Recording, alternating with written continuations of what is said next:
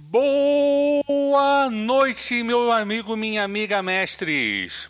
Bem-vindos ao primeiro Fate Masters do ano. Sim, nós voltamos. A tirania voltou e dessa vez nós seremos mais terríveis ainda, porque 2016 nós fizemos uma promessa, será o nosso ano sem Xablau. Então espere por muita coisa esse ano que nós estamos vendo.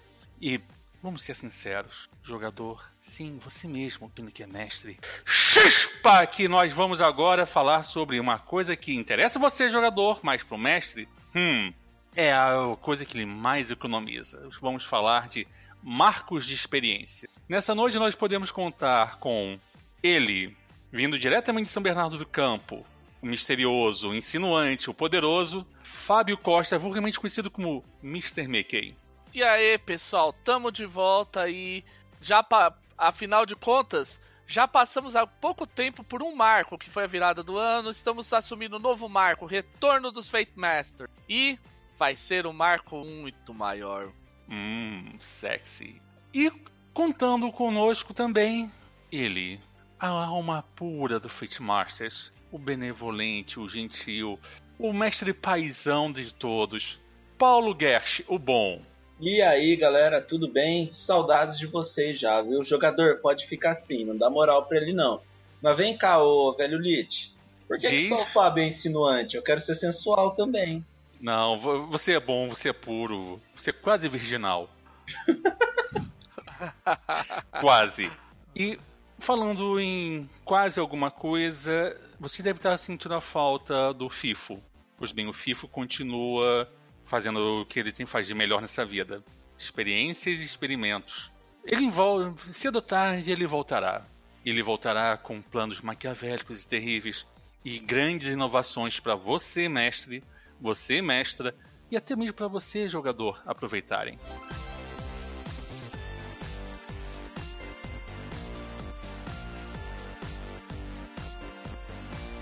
Mas vamos cortar a conversa que agora a gente tá, agora a gente tá de volta e um gás é novo, o pique é novo.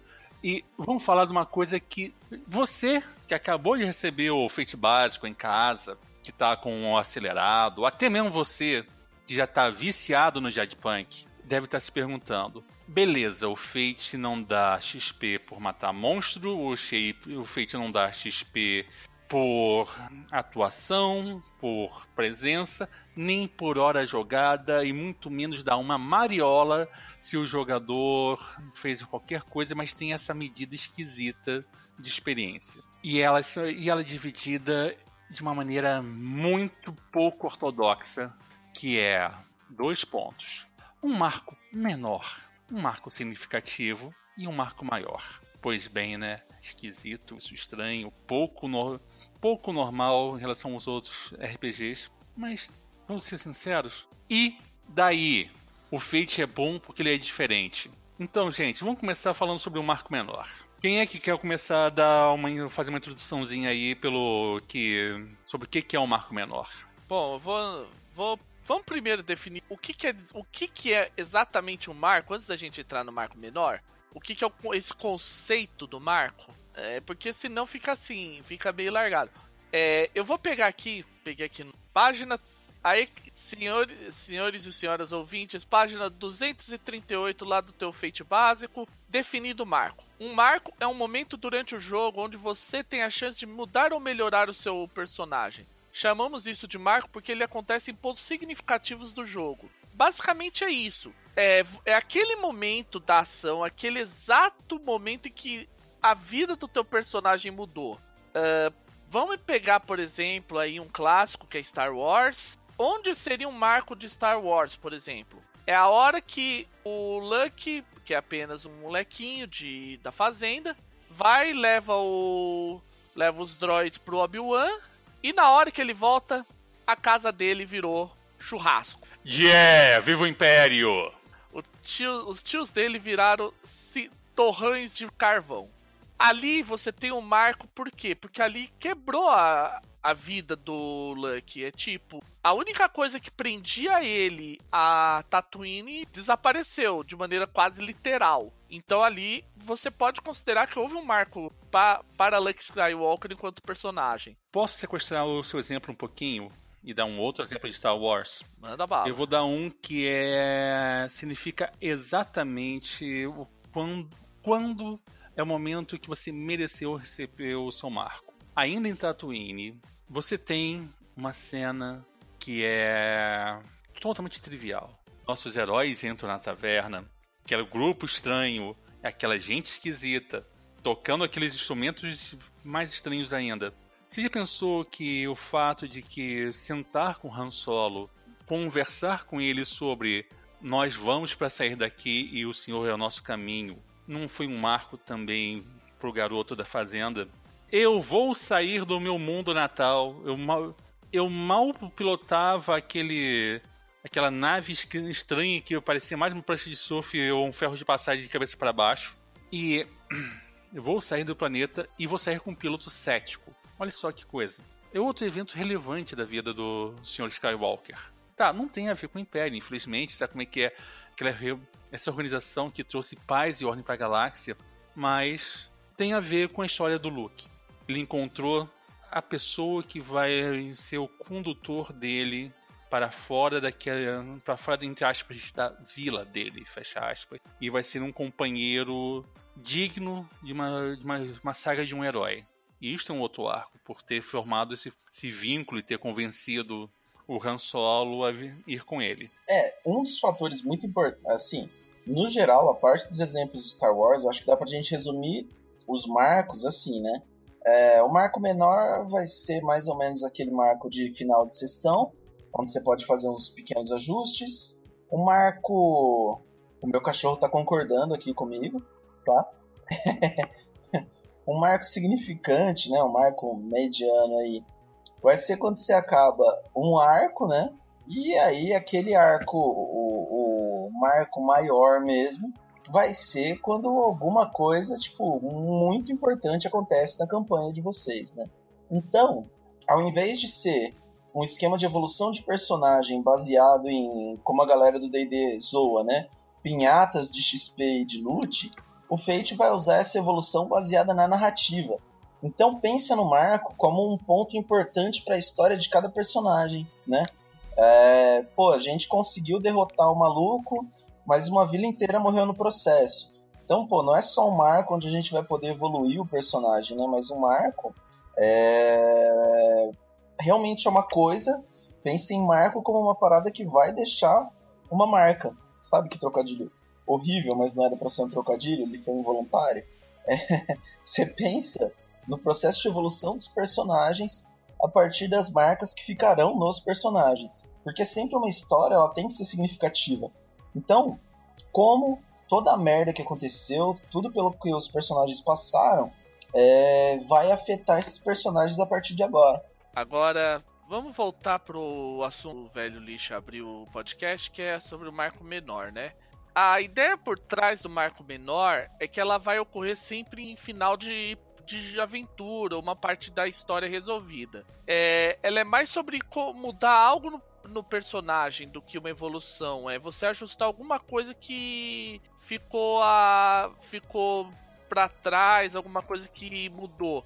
É o caso que a gente citou mesmo. E, é, no caso que a gente colocou do Star Wars, se você pensar bem, um arco é, tivemos citamos dois arcos menores, é o o Luke descobrindo que a família dele já não existia mais e depois eles fugindo, eles saindo de Tatooine e descobrindo que tem alguma coisa a mais nessa jogada. Então, aí vem o por que, que é importante pensar nisso? Porque as benesses evolutivas é, que você pode ter durante um marco menor são quatro. Só que apenas uma delas você vai poder fazer, que é alterar o valor de duas, duas perícias ou modificar uma regular por outra que não esteja fora da sua planilha.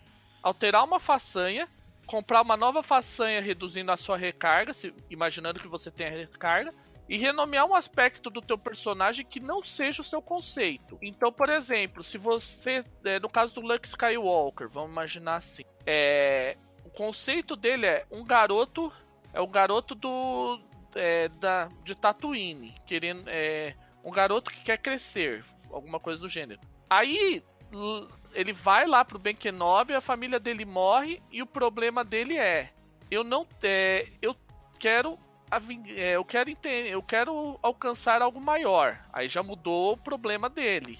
Pode ser qualquer outro aspecto. Aí no outro, mais pra frente, ele vai começar a substituir em marcos menores as perícias lá que ele usava na época de Tatooine por perícias relacionadas à habilidade da força. Ou trocar suas façanhas e coisas do gênero. Posso dar um outro exemplo?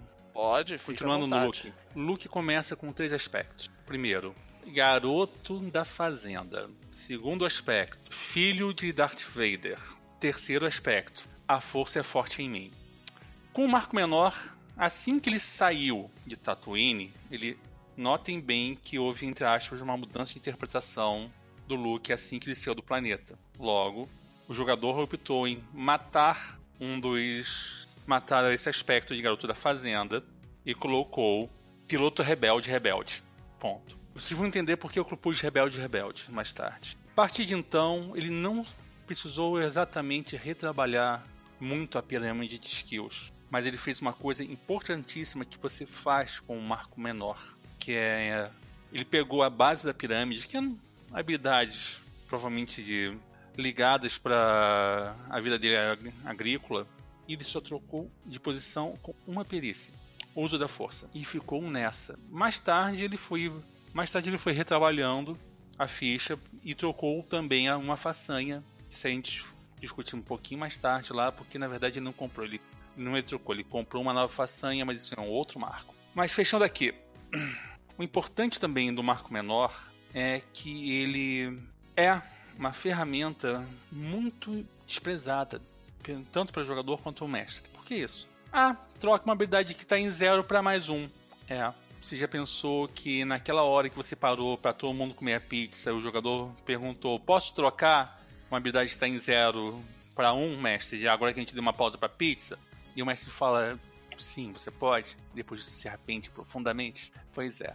E isto é um caso de jogador que passou a planejar.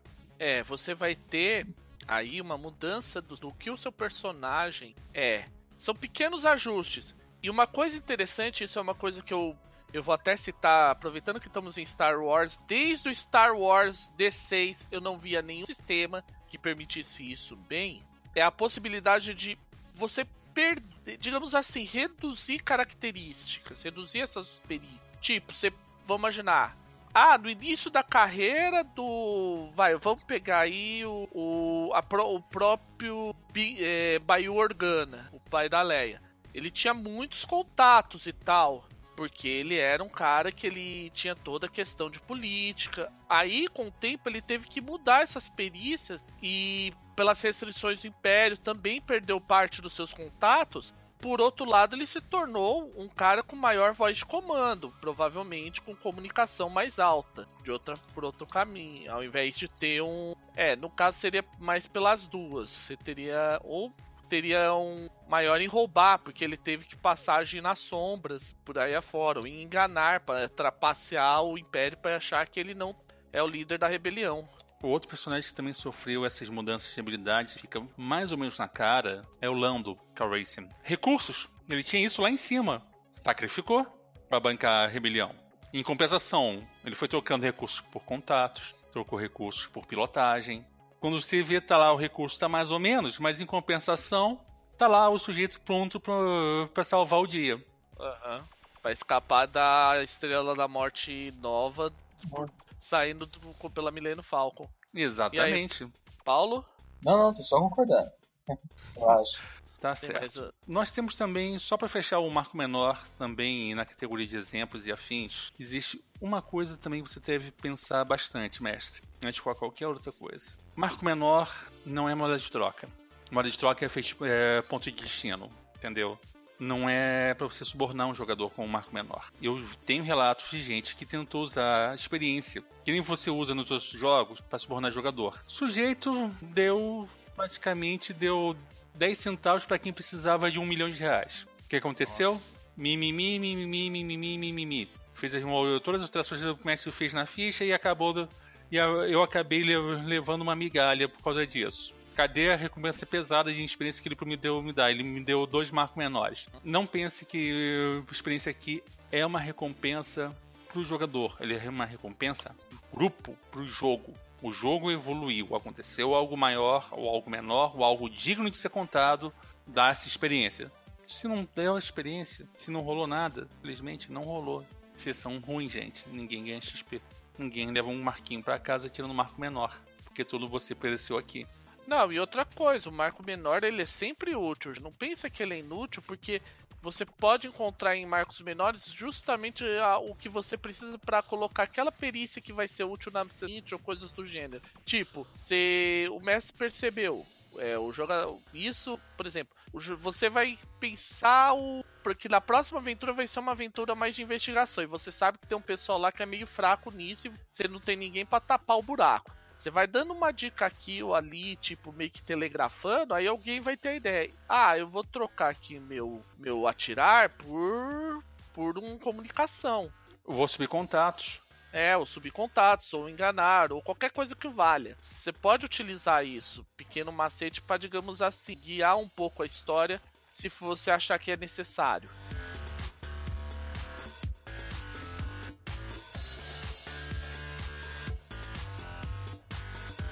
Vamos para o próximo Próximo, tópico? por é. favor. Tá. Agora é o, é o, mais legal, o marco significante. Quem é Paulo? que se voluntaria? Marco significativo. É, os dois termos podem ser utilizados. Eu particularmente gosto de significativo. No livro tá significante. Ah, não, não, não, não. Eu tô, tô perguntando só por causa do, do marco mesmo. É que eu tive a impressão de que a gente já tinha. É que eu acabei falando um pouco de cada, né? Mas tudo bem. Beleza, então. Bom, galera. Aí a gente tem o segundo tipo de marco, né? Que é o marco significante ou significativo. Nesse marco você vai poder pegar um ponto de, de habilidade adicional, né? É, que você pode ou pegar uma nova skill ou aumentar uma, uma habilidade que você já tenha, ou se você tiver consequências severas, você pode renomear elas e começar um processo de recuperação. Ou seja, você tá lá com o bucho aberto, você pode passar, depois daquele combate terrível com o dragão branco de olhos azuis, a ter um aspecto de bucho recuperando recheios contidos, né? É, para você começar é, o seu processo de cura. Na real, ele chega depois de um ponto grande do, do seu. Caralho, eu tô com plot na cabeça. Ele chega depois de um, po um, ponto importante do seu. Caralho, cara, eu tô. Da sua campanha. Como chama plot? Não, como chama plot em português? Ah. Não, não é drama, drama. é. Drama. Drama. isso. Drama. Ele vem drama. depois de um ponto importante da sua trama. É... E ele representa, tipo assim, pô, acabamos um arco da aventura, ou enfrentamos um oponente importante, ou vencemos um desafio difícil, ou mesmo fomos arrasados uh, ante uma dificuldade muito grande, tá? Esse é aquele momento em que você vai é, parar para fazer um balanço um pouco, um pouco maior da sua, da sua campanha, da sua aventura, tá? Ele ainda não é o ponto onde você venceu definitivamente o problema, mas ele é o meio do caminho, tá? E aí depende muito de mestre para mestre, tá? Mas eu gosto de, em certas ocasiões, como quando a narrativa exigir isso, eu vou acabar permitindo a mudança de, de aspectos que não o conceito principal do personagem também, tá? Mesmo que não seja um aspecto menor. Ah, não, mentira. Burro. Isso tudo é além do, do que o aspecto menor faz, tá? Então você nesse ponto pode também mudar o seu algum aspecto seu, você pode é, remanejar suas façanhas, mudar, fazer uma troca entre o valor, o valor de duas skills ou comprar uma nova façanha gastando um ponto da sua recarga, tá? É um ponto estratégico, é um ponto importante e para ser bem honesto, eu quase não uso os marcos menores por si só. Eu acabo usando quase sempre um ponto significativo, mas eu explico isso mais para frente. Eu tenho também adicionar um exemplo, voltando para os exemplos de Star Wars, que talvez o, seja um, importante dentro do primeiro filme, é um, aquele ponto que é o do marco significante, salvar a princesa Leia. passaram, entrar, conseguiram infiltrar na Estrela da Morte, pegaram a princesa, conseguiram tirar a princesa do. Conseguiram tirar a princesa lá da Estrela da Morte. Ufa, respirou. Respirou, mas não venceu. Você perdeu o Obi-Wan, você tem que sair correndo, você percebeu que o Darth Vader é muito areia pro caminhãozinho do Luke. Ou seja. E o principal, a porcaria do, da nave destruidora de planetas continua existindo.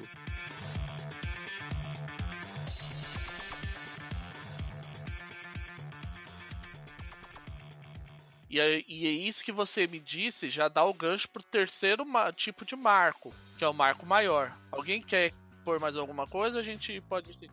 Ah, marco maior. Marco maior, esse é o paraíso do mestre. Basicamente é o marco em que o mestre fala, gente, aqui é o ponto vital da campanha. É o marco mais raro de aparecer também num jogo, porque um tem que ser um, um evento que seja um terremoto no seu jogo para acontecer. E terremoto, eu não estou falando daquele tremorzinho que acontece no interior do Paraná, não. Eu estou falando daquele terremoto que rola no Japão, que sacode as casas, o chão, o chão vira gelatina, tudo rompe, tudo abre, tudo fecha e, e a porcaria do mundo inteiro explode. Entendeu? O marco maior ele é dado quando você vence um vilão principal, fecha uma trama, ou então o principal de tudo, quando os jogadores fazem algo que realmente vai mudar o mundo da campanha. O marco maior é tão importante, é tão importante que um, ele permite que você compre um ponto de recarga. Simples, um ponto de recarga. Pode virar um ponto de destino, pode virar uma façanha nova. Dois, permite que, se o jogador quiser investir, ele muda alguma coisa na campanha. Sim, amigo mestre, amiga mestra.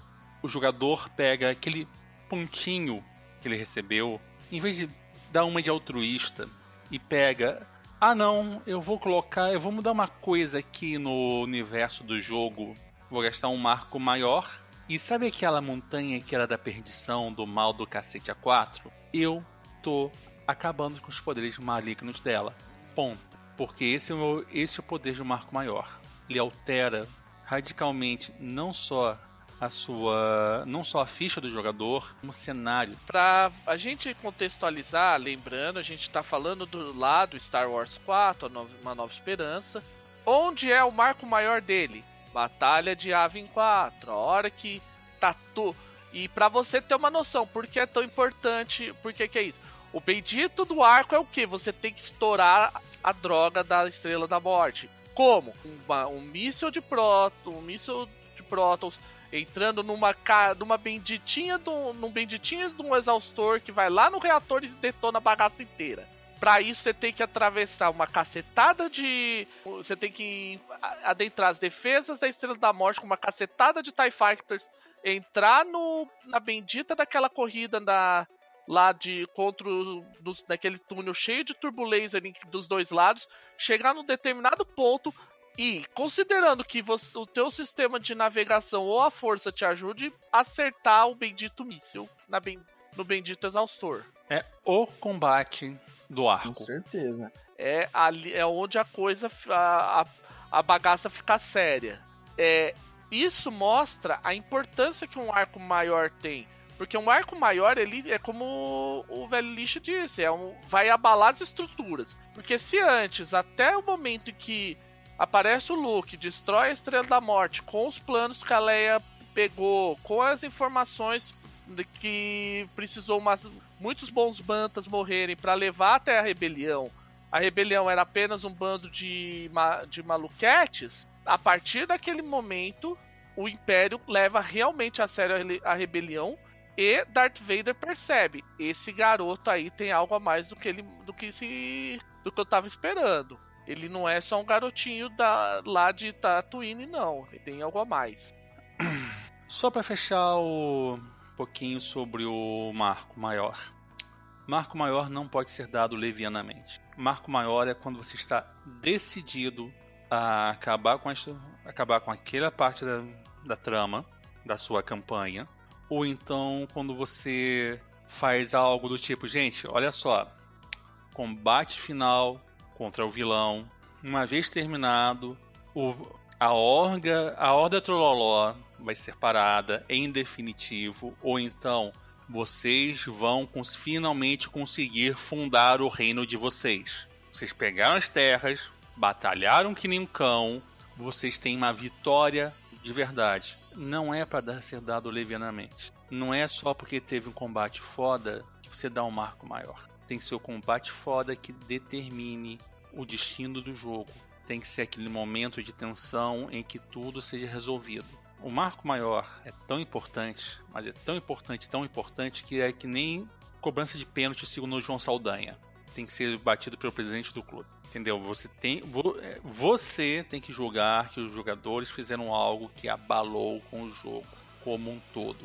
É aquele momento que rolou um mindfuck tão grande na sua cabeça que você foi forçado a repensar seus conceitos sobre o, que, que é legal, o que, que não é legal e qual o poder que os jogadores têm na, na sua campanha. É, a ideia é essa. No final das contas, quando você for estipular um marco maior, você tem que ter esse cuidado. Porque assim, é como a gente disse, você viu o trabalho que é e o tanto de coisa que aconteceu e rolou e gente morreu, não sei o que, para levar a bendita batalha de Avin 4. E ainda assim, apesar de tudo, os caras tinham uma bendita estrela da morte aparecendo para vaporizar todo mundo. O cara com o, o computador deu pau. E aí poderia ser tudo na base da sorte se não fosse ele ouvir a vozinha. Use a força. Ah, a vozinha. Velho mago maldito. os, os benefícios mecânicos do marco maior são bem altos, como a gente disse. Só que ao mesmo tempo você tem que perceber que também é aquilo. A, os, as, as mudanças vão ser sérias, a brincadeira, a coisa, a brincadeira vai começar a ficar mais sério, o pessoal vai começar a crescer o olho. Já não é mais aquele grupinho lá que tá só fazendo uma ruacinha, não. Agora tá virando uma coisa perigosa de verdade. Então é isso que você tem que ter uma noção quanto mestre sobre o marco, sobre o marco maior.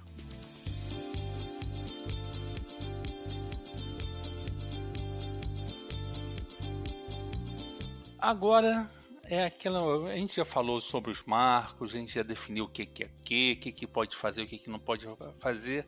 Agora é a parte que é a minha pergunta para vocês, principalmente para o Paulo, que é um mestre de campanhas que nem eu.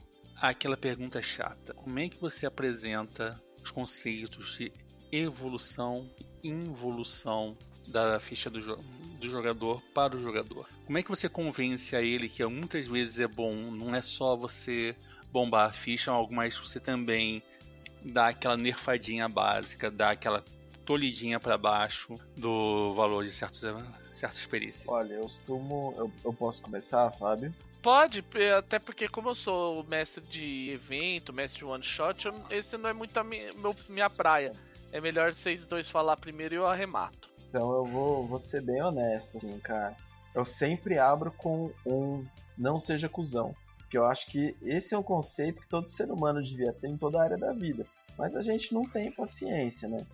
Aí, é difícil, é difícil achar isso, é viu? É difícil pra caralho. Mas aí qual que é a pegada? Eu vou virar pro meu jogador e falar, ó, é, por exemplo, principalmente quando é um caso de involução. Porque tem dois tipos de, de mestres que vão pedir a evolução de um personagem, né? Um é o mestre que tá que o personagem ficou forte e tá pondo o trampo do mestre em risco. Outro, para mim, é o cara que ficou forte e tá pondo a diversão do grupo em risco, tá? Então, assim, para mim, o primeiro tipo de involução não é necessário. O cara ficou forte, tá te desafiando, tá passando pelos seus desafios um pouco fácil, não necessariamente ele vai estar tá atrapalhando o resto do grupo. Você pode, por exemplo, separar ele do grupo, é, conversar com ele e tudo mais. Beleza.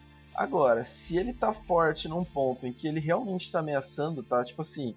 Uh... Blá, blá, blá, em que ele realmente está ameaçando a diversão do grupo, isso inclui o mestre, inclui os outros jogadores, inclui ele próprio, mesmo que ele seja o cara super do meta-jogo e o cara que super se diverte ficando muito forte, aí você tem que sentar com ele falar, cara, você pode até estar tá se divertindo, mas ninguém mais tá. Então, assim, é você ou o resto, né? E eu vou votar por todo mundo, cara. Você vai ter que dar uma nerfada no seu personagem aí. Mas vamos ver como a gente consegue fazer isso de um modo que você não perca o seu personagem, né? Não se sinta absolutamente lesado. A gente não vai mudar o conceito principal do seu personagem, a não ser que seja um conceito principal ruim, né? Seja o conceito principal ultra fodão poderoso, fodelante, né? Aí a gente vai ter que dar uma nerfadinha e tirar o ultra fodão, pelo menos. É... Mas no geral vai ser em torno disso. Agora, para explicar a evolução, para introduzir eles esse novo conceito de evolução, por mais incrível que pareça, e aí pode ser pelo tipo de jogador que eu acabei acolhendo nos meus grupos, ou o tipo de gente que está mais perto de mim, sei lá, mas a galera pegou muito fácil a ideia da evolução. Que eles entenderam assim que mesmo que seja só você trocar o nome de uma coisa, que às vezes você trocar as palavras com que um conceito seu, um aspecto seu ou uma façanha está escrita, fazem toda a diferença quando é um jogo narrativo. E a galera, no começo, eles ficavam super perdidos, né? Na hora de criar o personagem, cara, meu Deus, eles ficavam assim, totalmente angustiados. E agora que a gente já tá levando uma campanha há mais tempo, eles já entenderam o que é o que não é importante. A gente parou, por exemplo, que a gente teve um hiato no final do ano agora, e quando a gente foi voltar a jogar, eu sentei com os meus jogadores e a gente refez as fichas, né? Até porque eu estou introduzindo umas mudanças mecânicas no hack que eu estou fazendo, mas isso é outro assunto. É, a gente refez as fichas e todos eles resumiram os aspectos dele. Boa parte da galera que tinha lá três façanhas, cinco aspectos, conseguiu juntar só o que é importante do personagem e ficar com tipo três, no máximo quatro aspectos e umas duas façanhas porque isso já tinha o mesmo efeito que o personagem teria antes, né? Então, assim, é, às vezes, quando o cara tá muito enraizado em algum padrão de evolução, nas pinhatas de SP que vão fazer você bombar os números de uma ficha e isso vai fazer toda a diferença, é... pode rolar até uma resistência. Mas eu acho que depois que a pessoa entende que você consegue falar para ele, olha, cara, a gente está mais preocupado na diferença narrativa que isso vai fazer do que na diferença mecânica, ou mesmo com a influência mecânica. O que acontece e como seu personagem reage ao contexto. É mais importante da espadinha que ele tirou lá do baú do dragão de como isso muda sua força para 200. É, o jogador tende a entender e começar a abraçar a ideia e seguir numa boa, tá? tem a teoria aqui de que todo mundo é conversível para o Fate. Comigo o ponto é um pouquinho diferente. Eu apresentei esses conceitos de uma maneira bem, bem, bem gameista. Eu sabe como que eu fiz isso? Jogo, combate, combate, combate, combate, combate, porrada, porrada, porrada, porrada, porrada, consegue todas as informações na base do tapa. Todo mundo fez o personagem super forte na área de combate. Aí chegou no dei marco significante lá, bonitinho, e eu parei e falei assim, gente, agora vai começar a fase investigativa. Todo mundo falou, fu, tô ferrado. falei, não, gente, sabe aqueles marcos menores de experiência que eu dei? Vocês podem trocar experiências de lugar. Isso inclui aquelas que você não tem e inserir na ficha. E eu até tenho em, dentro da história como vocês fizeram isso. Eles disseram assim, só, mas como é que é? Não sei o que, dá para fazer isso, isso não é roubar, não é cheatar, não é. Não, não. Você gastou, tá gasto trocou, tá trocado. Você pode fazer isso. Isso quer dizer que se você sacar que na próxima sessão vai rolar porrada de novo, você troca a posição da perícia. Na minha frente, na minha cara e sambando. Rindo da. Rindo porque eu não vou fazer, poder fazer nada. Os jogadores passaram a entender que, ei, a ficha é fluida. Onde eu roubava no passado, agora eu só preciso gastar uma coisinha que eu já recebo toda sessão e fazer isso que o mestre vai falar assim, tá, pode fazer. Traduzindo, é o velho, é, é, a, é a roubalheira feita da maneira certa, de maneira oficial. Eles, eles pegaram nesse lado, tipo assim, opa, eu posso mexer na minha ficha de acordo com a necessidade do jogo. Eu não preciso tirar do nada um bônus que não tinha. Eu simplesmente troquei. Eles, eles adoraram essa parte da, da experiência. Porém, Sempre tem um porém. Eles também perguntaram para mim muitas vezes quando e como eles faziam para comprar perícia nova. E eu falei assim, gente, quando acontecer um terremoto no cenário, eles vão receber a experiência para tal, porque As experiências são para coisas distintas, entendeu? Uma, uma coisa faz uma coisa, outra coisa faz outra coisa, e as duas coisas não fazem, não fazem a coisa da terceira coisa, que coisa é coisa. Se vocês não entenderam, ouve devagarinho que dá para sacar. Esse conceito, esses conceitos foram muito passados assim, do tipo, não precisa mais ficar ficar achando que o personagem vai ser um inútil numa sessão investigativa, quando você pode trocar a posição das, das perícias com os marcos menores economizados. Você não precisa achar que vai que seus aspectos estão ruins e vão, vai ter que sentar e conversar com o mestre. Mestre, olha só, não estou gostando desse ponto da minha ficha, não dá, dá para trocar. Não, não. É só você chegar, ó, mestre, sabe aquele aspecto aqui e tal que eu tava jogando? Sim, eu tô odiando, eu não consigo colocar isso em ação no jogo. Eu Gastei um marco menor, troquei o aspecto que estava me incomodando. Agora eu voltei a ser lindão, gostosão, bonitão. Pronto. Isso, simples. E eu tenho uma pergunta. E aí, por ignorância mesmo, porque eu não lembro como rola no feito acelerado. Você trocaria as. Níveis de abordagem? Sim. É. Marco menor você troca um nível de abordagem. Marco significativo você recebe a possibilidade de aumentar em mais um o bônus de uma abordagem. Da mesma maneira como é no Fate básico. Isso aí tá lá no manualzinho aí para quem tá ouvindo. É bom a gente falar para ter, ó, é, não sou eu, não é a gente que tá dizendo, é, tá lá. Agora, agora com os arquivos na mão, né? Alguém pode. sempre alguém vai cantar a página. É, é bom porque aí fica na cara, não é a gente que tá dizendo. Aqui. É, página. Começa na página 33, marco menor, marco significativo. Aqui curiosamente, está significativo no, no, acelerado, no básico está significante, mas a ideia é a mesma. É o mesmo funcionamento. E marco maior também está lá, do mesmo jeitinho. Páginas 33 e 34 do feito acelerado. Uhum.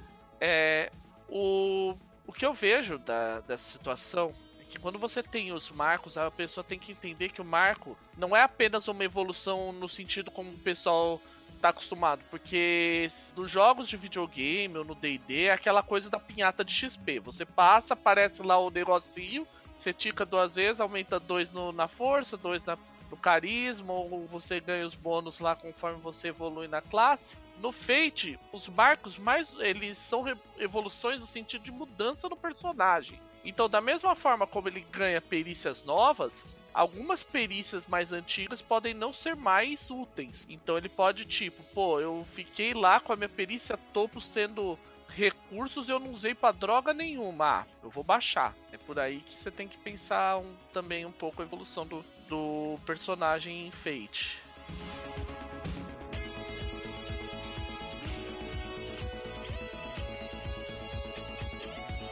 Bom, a gente já falou disso, vamos seguir adiante. Bora seguir adiante. O próximo ponto aqui a ser pensado é distribuição de marcos na campanha. Nós já, isso a gente já deu uma palhinha um pouquinho como é que funciona. Eu vou introduzir o tema e falando como funciona na, na minha campanha. Aí depois a gente discute isso, que eu acho que eu, a minha campanha eu distribuo os marcos da maneira mais tradicional possível. Uhum. Tá surgindo no, no, básico, no fit básico mesmo. Uhum. Lembrando, gente, como eu sou mestre de evento, eu vou ficar um pouquinho quieto nesse presente. É, Mr. One Shot. Shot. Uhum. Caralho. Nunca mais eu consegui olhar pro Fábio e não chamá-lo de Mr. One Shot. Mr. Mickey One Shot, sobrenome. Olha, é, cara, é, mas... eu como funciona? De um jeito bizonho. Aham. Uhum. Vamos tá, ver deixa eu falar a minha, a minha maneira, eu que é a minha maneira é mais tradicional. Uhum. Uma vez por sessão, você recebe, eu dou um marco menor. Rolou um mais quatro. Foda! Que incrível, maravilhoso. Marco menor de experiência. Aconteceu algo importante ou o jogador teve, deu uma, teve uma sacada que mudou o curso da, do que estava escrito. Marco significante.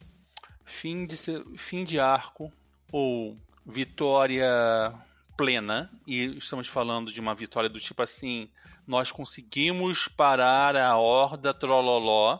No caso de Star Wars, é nós conseguimos salvar, não só salvar a, a princesa, como nós também conseguimos os planos da Estrela da Morte. Aí, um marco significante também.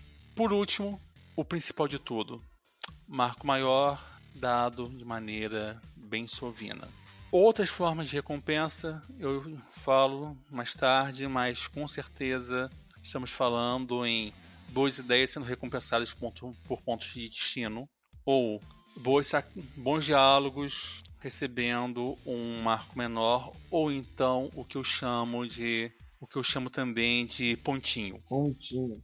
É, isso eu explico mais tarde também que como é que funcionam os pontinhos, ah. porque é algo que eu considero importantíssimo no, em campanhas que envolvam logística. Tua vez, Paulo. Ó, é, eu vou pincelar a minha distribuição porque, sendo honesta, às vezes em uma sessão só, por mais sejam quatro ou cinco horas de jogo, é, pode acontecer ou muita coisa ou boa quantidade de coisa, mas não uma coisa tão significativa a ponto do grupo uh, de um personagem ou de todos os personagens terem se mudado tão profundamente. Então eu prefiro deixar os marcos, e aí já é um método é, meu mesmo de aplicação dele.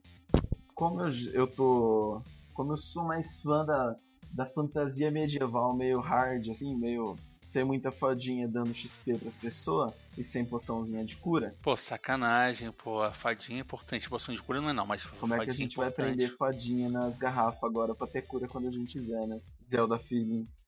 Exatamente. Mas, é, como eu gosto de uma fantasia medieval um pouco mais hard, assim, um pouco mais sofrida, é, e o meu grupo vai na minha, bando de besta. O dia que eles falaram, não vou mais na tua, eles não vão na minha, mas eles vão indo na minha, então tamo aí, né?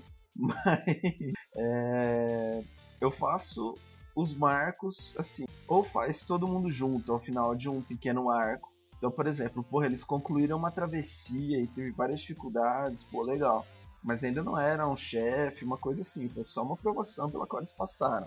Então eu vou dar um marco é, que eu chamo de ocasião, assim, não é nem questão de ser menor ou maior. Ele é um marco de ocasião porra, aconteceu uma coisa importante, eu acho que o seu personagem, ou é, um ou mais personagens do grupo, é, foram postos à prova e eles têm aprendido com isso. Então, porra, faz sentido você melhorar uma, uma abordagem ou uma habilidade sua, faz sentido você mudar certo aspecto se tiver acontecido uma coisa importante, por aí vai. É, e aí acaba sendo um pouco no lance dos marcos quase que pessoais também. É óbvio que se eles derrotarem o primeiro dragão que eles derrotarem, porra, vai ser um marco para todo mundo, porque eu vou me certificar de que esse combate seja uma das coisas mais brutais uh, pela qual eles passem. Vai ser uma teste ferro e fogo, e o que sair com dois braços e duas pernas já vai ser um grande campeão, entendeu? Ganhar vai ser sair inteiro, não vai nem ser só matar o bicho. Então, é, nesse caso, porra, vai ser o equivalente ao marco maior o grupo realmente, não importa para a escala global, mas para a escala do grupo, realmente eles foram arduamente testados. Agora, se no decorrer de uma campanha, ou até mesmo tá no meio do arco, mas aconteceu alguma coisa, morreu o melhor amigo, morreu o companheiro, é, morreu o personagem de um cara que tava muito. Os dois estavam muito ligados. Morreu um personagem, sabe? Morreu um dos dois ali da, do conglomerado emotivo porra, velho, seu melhor amigo acabou de morrer ali, e isso afeta você. Então eu já daria um marco de ocasião aí nesse caso, entendeu? Eu acabo distribuindo muito, vira os marcos viram quase que majoritariamente ou quase que essencialmente marcos pessoais para cada personagem. Por mais que às vezes isso dê trabalho, acaba fazendo sentido com a mecânica do jogo que a gente leva, porque é, um personagem que já é muito forte, é, que não passou por uma evolução, mas ele também não está passando por provação, ele não vai evoluir. Então, é, provavelmente o resto do grupo vai chegar nele é, antes que esse personagem, antes que algo significativo aconteça para ele. Significativo não no sentido de marca significativo, mas no sentido de algo impor relevante. Relevante. Eu tá tenho bom. uma pergunta para você, Paulo em relação a esses marcos pessoais, porque eu achei um método muito interessante. É, você leva a evolução do. Você gere a evolução dos personagens na base do conflito intrapessoal, correto? Também. Depende de como você está considerando né? intrapessoal. Então, você. O intrapessoal eu estou falando de que você. O personagem tinha uma relação muito forte com outro personagem e a morte desse outro personagem gerou, gerou drama para esse personagem em questão. Também. Deixando ele, entre Pode aspas, ser só uma, uma coisa extra, extra pessoal, no sentido mais clássico, assim, de você ter passado por um evento muito grande, foi uma batalha imensa, você participou de um, de um conflito, pô, você derrotou um dragão. Mas sempre vai ser a sua evolução baseada no que aquilo significou pro seu personagem. É, acaba sendo intrapessoal, acaba sendo subjetivo, tá, vamos dizer. É, entendeu? É uma, uma questão bem. É um XP por relevância. É experiência por relevância do ato. Eu acho isso interessante, viu? Eu acho que isso até dá para colocar agora, senhores, pasme, uma sugestão, dentro do Lavaporeta. Isso é uma boa. Uhum, a gente pode anotar isso. É, é uma ideia interessantíssima pro Lavaporeta, afinal de contas, um ambiente inteiro é de conflitos e estamos falando de um mundo em conflito.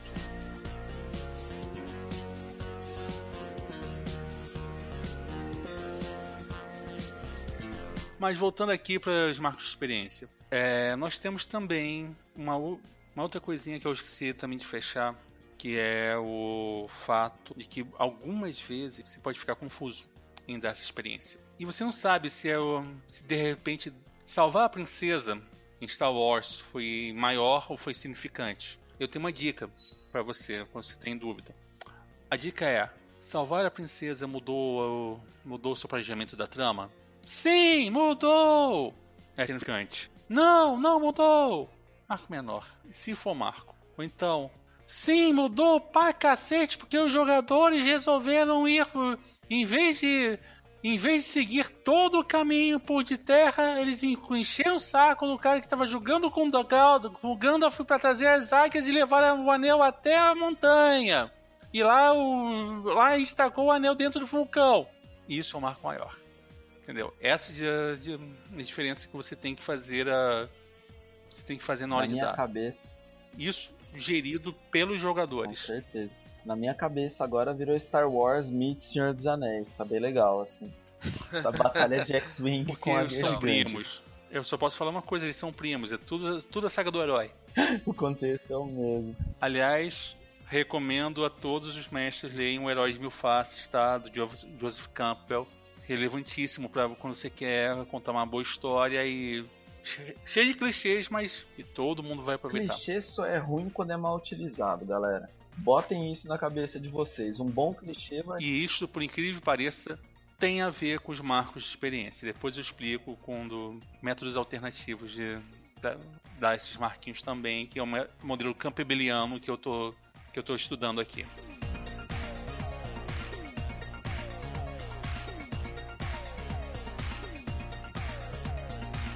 Paulo, você tem um, você tinha um exemplo de confusão de marcos, né? Pode dar? É só uma nota sobre clichê, velho.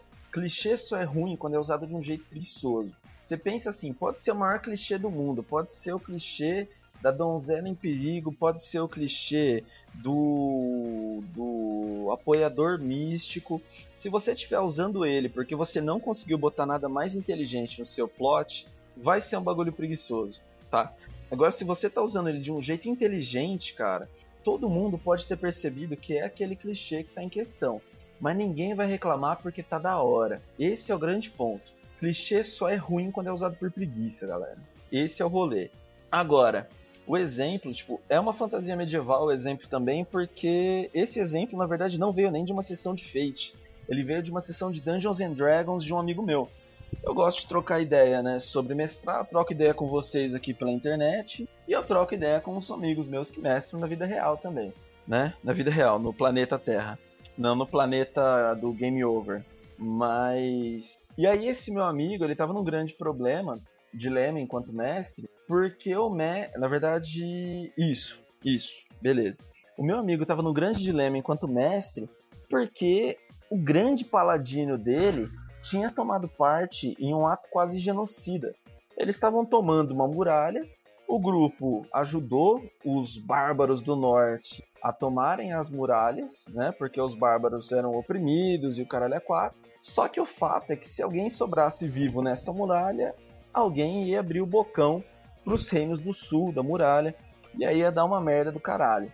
Então eles tiveram que matar. Então vai lá o paladino da justiça White Knight for reals, the real MVP ali, entendeu?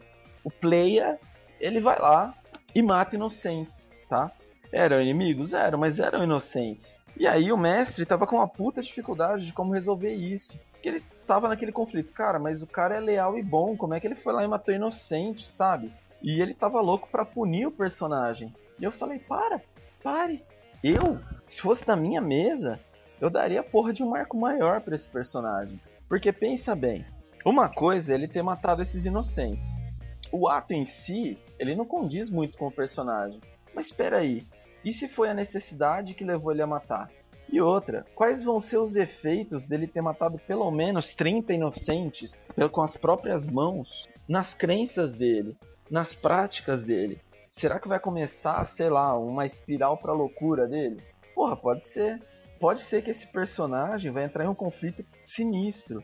Pode ser que esse personagem comece uma caminhada rumo ao grande papel de vilão da campanha, cara. Sabe?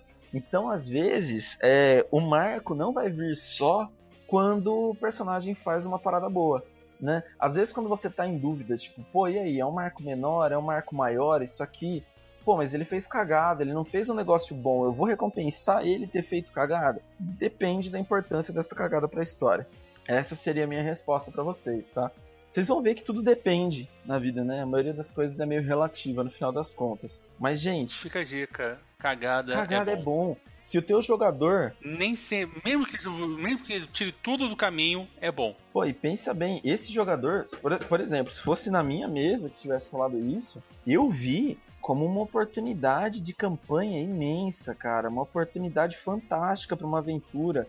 para um arco, de repente, em que esse cara se separe do grupo Pô, se fosse meu jogador, minha primeira reação, assim que acabou a sessão, seria puxar ele no canto e falar: Cara, minha cabeça explodiu, eu preciso trocar ideia com você agora, o que a gente vai fazer com o seu personagem? Entendeu? Comigo puxa subtrama. Automática, automaticamente subtrama. Então, não, é, eu, eu troco ideia Pronto. porque eu não quero, às vezes eu, eu não quero tanto fazer um railroad, assim. Por mais que às vezes a gente tenha que fazer, eu prefiro, assim, um railroad com sentido, tá ligado? Então eu conversaria com ele, cara, seu personagem fez isso. Eu vejo ele fazendo isso, isso isso. O que que você vê? Aí o cara, o jogador vai lá e fala, porra do caralho, vamos fazer isso. Não, vamos.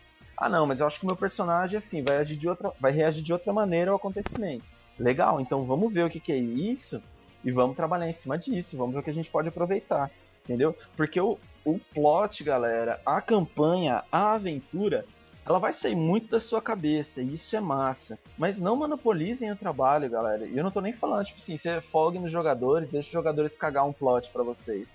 Mas eu tô falando no sentido de vocês realmente irem assim e, e, e se integrarem, cara. Qualquer fonte de ideia é ideia. É isso, falei demais. Uf. Contrário, falou justo.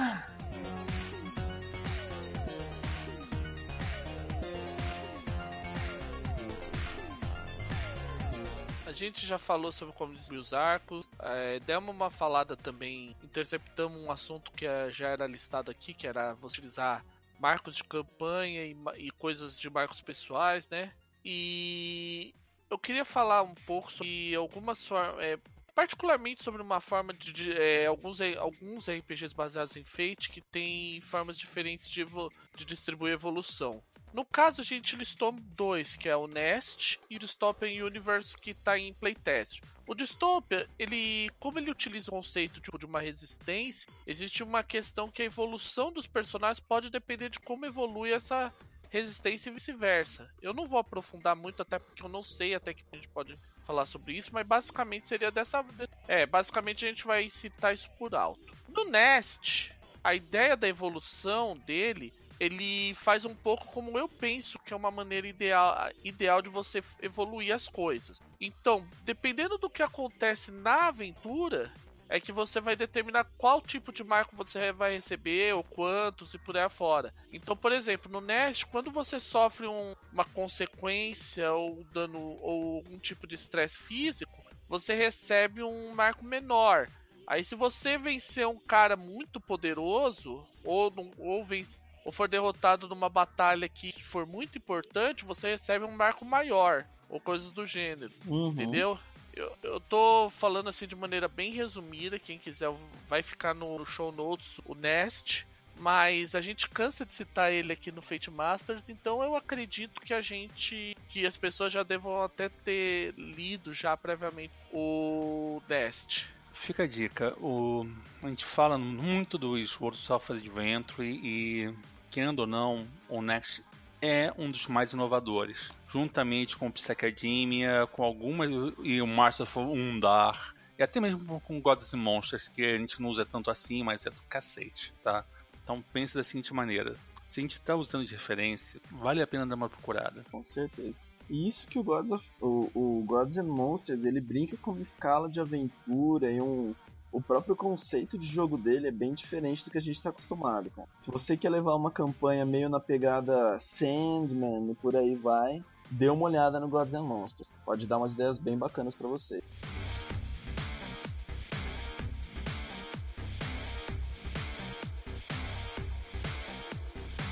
Existe também uma, um outro ponto também a, a, ser discutido, um pouquinho, que é como o como você pode gerir também de maneira alternativa os, os pontos. Eu falei do pontinho, existem outros pontos que você pode dar além dos marcos. E como sem precisar exatamente interferir. No caso dos pontinhos eu, ou pontos de recurso, são pontos que eu, por exemplo, eu dou para fazer uma coisa muito simples. Ah, mestre, eu preciso comprar uma. Eu preciso sacar uma metralhadora que faça base dano 3. Meu Deus, por que isso? Porque, está, porque a gente vai enfrentar um, aquele robô gigantesco do mal que você criou baseado no AT-AT. Então eu vou precisar que o meu personagem tem atirar mais 3, eu vou precisar de uma armadura, uma metralhadora dessa base 3 para ver se eu consigo abrir um buraco um buraquinho só dentro da lataria pra gente poder mandar lá o, o gancho pra gente escalar dentro do robô. Tá bom.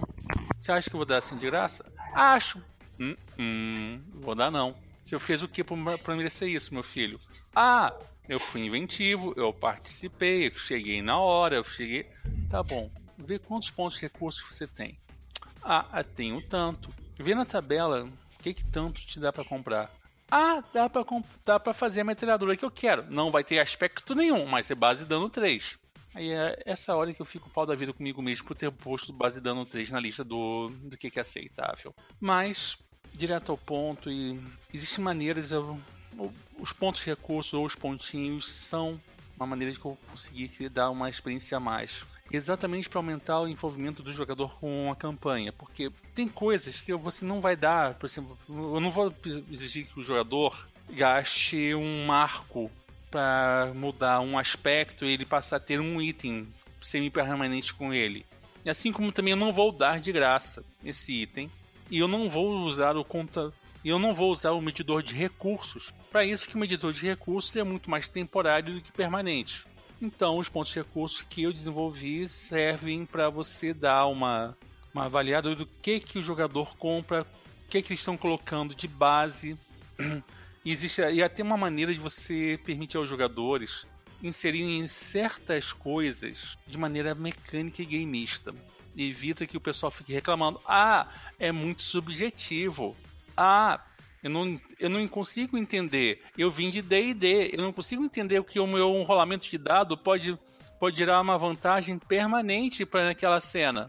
Ou, ah, eu sou um jogador tão tapado, tão tapado, tão tapado que eu preciso ter me escudar com pilhas de equipamentos que, que eu não vou usar. Mas eu preciso ter, eu preciso ser que nem a porcaria de um urso indo hibernar e entulhar, entulhar o, o meu covil com 10 mil granadas de mão e 999.999 balas para minha metralhadora que eu, que eu confio de paixão e ela não é nem aspecto e nem é uma facinha ou extra. Mas eu quero ter isso de qualquer maneira.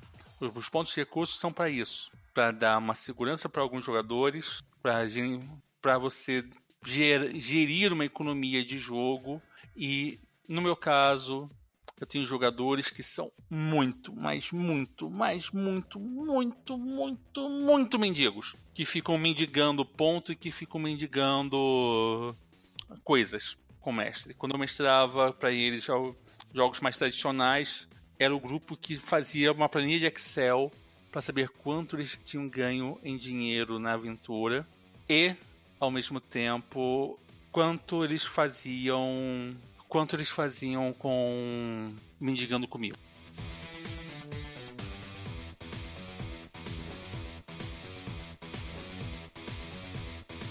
Então, a gente já viu a, a questão de como você pode utilizar os marcos e tal. Agora, uma coisa importante: cedo ou tarde, em especial com, em marcos maiores, você vai aumentar o nível de poder dos seus personagens. Ele vai ganhar lá a perícia que ele quer em mais coisas. E aí tá na hora de você aumentar o nível de desafio. Como você lida com isso e como você lida com aquela situação que pode acontecer de um determinado personagem chegar, ah, eu subi para mais 5 e o resto ainda em mais 4. Como é que vocês lidam com isso? Eu vou ficar um pouco. É, novamente, como eu não sou mestre de campanha, eu vou ficar apenas ouvindo. Paulo, quer começar? Nossa, ou... sabe? Ok. Tá reclamando. O jogador tá reclamando que o sujeito tá em mais 5 e... e, o resto tá em mais 4. Uma maneira muito simples. Gente, o que, é que vocês fizeram para receber um marco maior? Mais 5 faz diferença? Faz uma enorme diferença. Qualquer mais um faz uma enorme diferença. Porém, o que vocês fizeram? Vocês foram. Tá, teve todo mundo presente? Todo mundo fez alguma coisa para merecer? Não. Então, tchau. Essa é a saída do velho Lich. Mas. É. A saída diplomática. A, a verdadeira saída diplomática é muito simples. E você explica muitas vezes pro jogadores: olha só, gente. O cara tá mais 5, mas não espere que vai vir para ele vai ser mais fácil. Ah, o mais 5 não quer muitas vezes quer dizer que eles são que o, o personagem do cara tá um pouquinho mais forte, mas o principal de tudo é tem como compensar, tá? Sejam, sejam espertos, gerem vantagens, agem, agem em conjunto que vocês não vão reclamar. É um jogo cooperativo, não é um jogo competitivo. Não tem, não tem muito o que você pensar em relação a perder ou vencer, porque ninguém perde, ninguém, ninguém ganha, todos cooperam, todos chegam até o fim da história, com ou sem personagem. Além do mais, menos 4 é plausível e aceitável e é uma chance probabilística factível. Então, não fiquem aí, entendeu?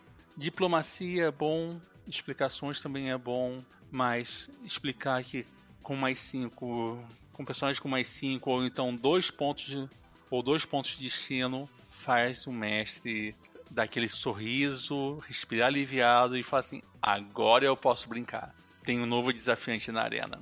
Tá na hora de dar, dar aquela pressãozinha pro, pro resto do, do pessoal. Eu só tenho uma dica quanto aumentar o nível de desafio das coisas. Assim, é... gente, a gente vive zoando os números nas fichas, mas é por um bom motivo, tá? Você só aumentar um número não significa que o desafio vai ser necessariamente maior. Às vezes, mesmo no exemplo do Rafa, em que o cara tá com mais 5, enquanto o resto do grupo tá mais 4, ou até mesmo mais 3, o cara vai ter uma, uma habilidade muito maior que os outros? Vai. Mas dependendo de como você usar isso, lembra que seu grupo é de pelo menos 3, 4 pessoas. Então eles vão acabar conseguindo é, passar por isso e às vezes nem vai ser um desafio tão grande quanto você imaginou que seria, tá? É, então assim, acho que você usar número de um jeito mais inteligente vai render mais resultados para você do que é, só aumentar os números, tá? É o clássico paradoxo do Dragon Age.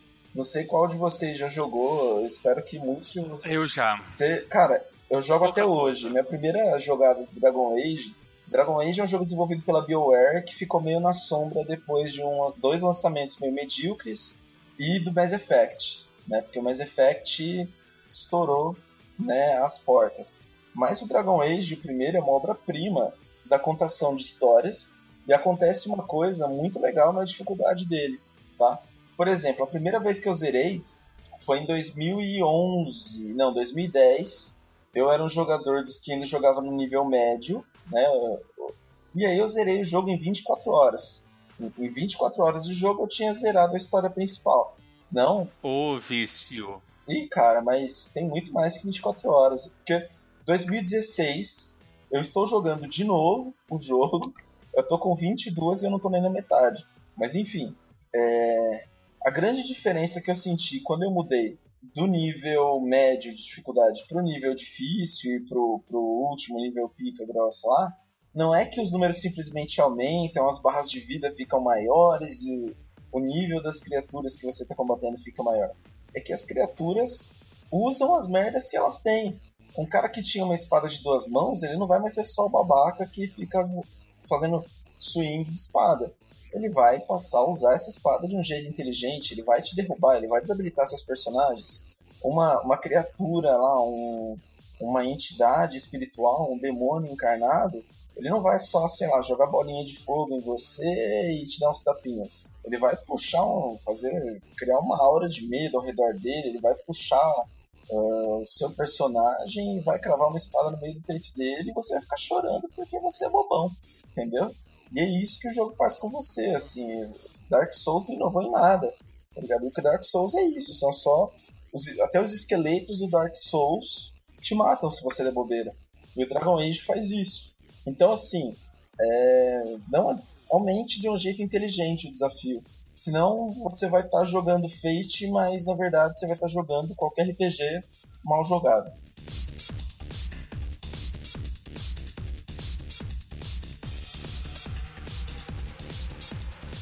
Acho que é, com isso acho que a gente já fechou os tópicos básicos sobre evolução.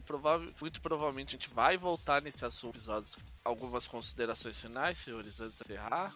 Este ano, como eu como falei na abertura, é o ano que a gente vai se dedicar à inclusão do Fate no, pelo mundo e pelo universo e um pouco mais além.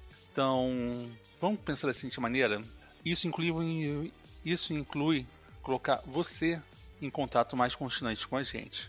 Se tiver qualquer dúvida que você acha que precisa uma explicação mais ampla e que, que provavelmente o grupo lá, os grupos de Fate estão não conseguindo te resolver de maneira satisfatória, coloque a sua pergunta e coloque uma hashtag Fate Masters junto, para a gente poder manter. A gente promete que uma vez, pelo menos a cada três meses ou uma vez por mês, a gente ainda vai decidir isso. A gente vai fazer uma, uma rodada de perguntas e respostas na abertura do programa. A gente vai pegar as mais cabeludas e a gente vai discutir. Outra coisa também que a gente tem que falar e eu, principalmente eu, enquanto velho lit, já vi muita coisa e eu nunca vi uma coisa que eu vi tantas vezes. Senhoras e senhores, por favor, não sejam babacas. Tadã. Ponto. Quem tá vivendo em 2016 sabe a quem isso se refere, tá? eu quero mais, tiranizar mais gente. Babaquice tira gente da comunidade. Diminui o número de jogadores. Ponto.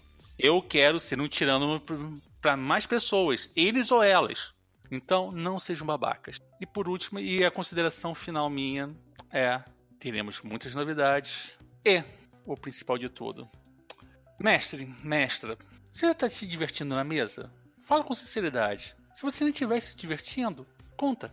Espalhe para o mundo. Se você não se estiver se divertindo, se pare com eles, pare e sente conversa com seu grupo. De repente pode ser uma, um problema de comunicação.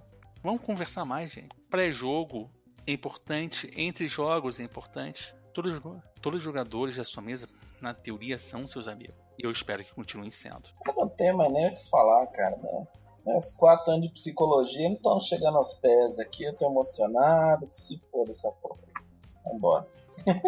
Ou não seja babaca, Não é seja babaca, resume. É, gente, vamos pensar da seguinte forma: não é sendo escroto, idiota, imbecil com os outros, é que vamos conseguir convencer mais gente a jogar RPG. Vamos ser bacanas para variar. Tenho certeza que com isso a gente vai aumentar o número de jogadores, independente de ser homem, mulher ou qualquer coisa aí no meio do espectro, ou não ter, ou ser de nem humano, de repente aparece aí. Um Otherkin, um né? É, um ET, um Cyborg Ninja Macaco. Eu vi que tem uma mesa de ETs muito bom em Varginha, tá? Frequento, inclusive. Por enquanto. Ah, não, não frequento. Eu tô tentando. Eu bato na porta desde tempos em tempos pra ver se eu jogo Star Trek com eles. Eles falam que infelizmente estão jogando Traveler. Droga. Ok. Bom, gente, então acho que por hoje é só Ainda não decidimos nosso próximo tópico, mas com certeza vai ser algo muito interessante para você, mestre. Boa noite, então, É pessoal. Boa noite. Boa noite. Divirtam-se e curtam muito essa que 2016 vai ser memorável.